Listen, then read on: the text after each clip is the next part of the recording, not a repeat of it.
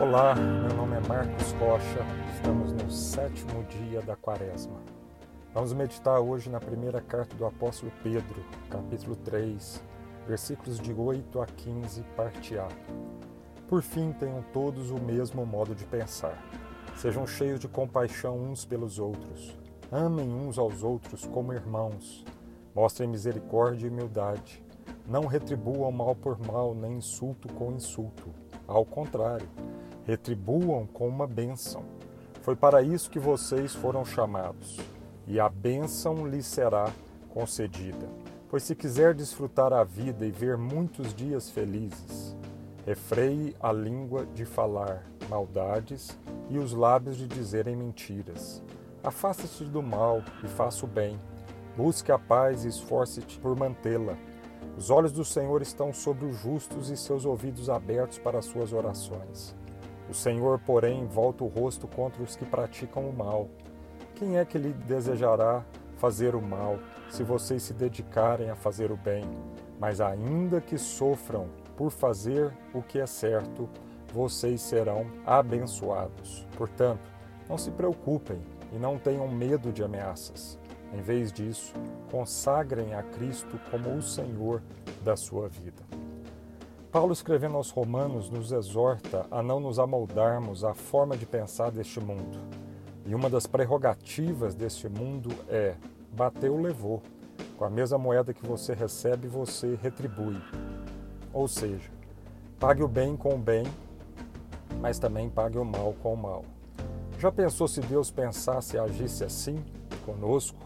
Estaríamos completamente fulminados se Ele nos retribuísse de acordo com o mal que agimos. Portanto, eu quero te fazer uma pergunta. Como você age com aqueles que te fazem o mal? Com vingança, devolvendo na mesma moeda? Com indiferença, deixando patente sua superioridade? Ou com rancor, nutrindo um ódio em seu coração contra essa pessoa? O que o próprio Cristo nos ensinou foi: amai os vossos inimigos e orai pelo que vos persegue. E também em Romanos, Paulo escreve: não torneis a ninguém mal por mal. E em sua primeira epístola à igreja de Tessalônica, ele ensina: evitai que alguém retribua ao outro mal por mal.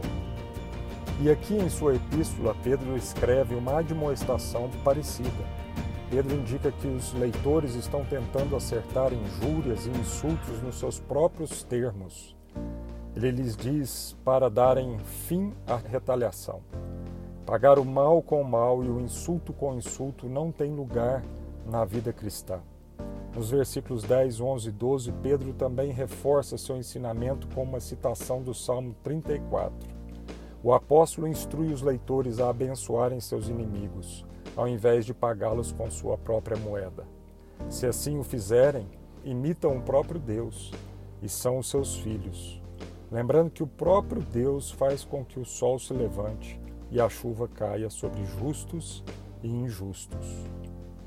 Qual é o significado do termo abençoar? Significa que oramos por nossos inimigos.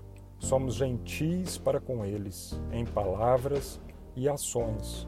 Não fazemos valer o nosso direito e sofremos a injustiça como Cristo sofreu por nós. Pedro escreve: É para isso que vocês são chamados. Para quê? Para abençoar os que vos perseguem. Pois para gostar de quem nos trata bem, não precisamos de nada sobrenatural, não precisamos de um chamado. Até um cachorro consegue gostar de quem dá comida e carinho para ele. Então, gostar de quem nos trata bem é algo animal, instintivo.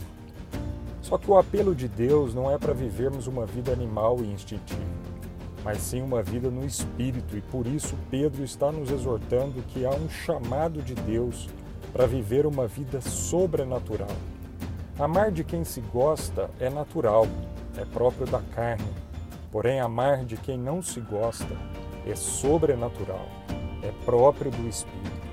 Portanto, pense agora sobre aquelas pessoas que naturalmente não te são tão agradáveis e estejam prontos para ser um sinal da bondade de Deus na vida dessas pessoas.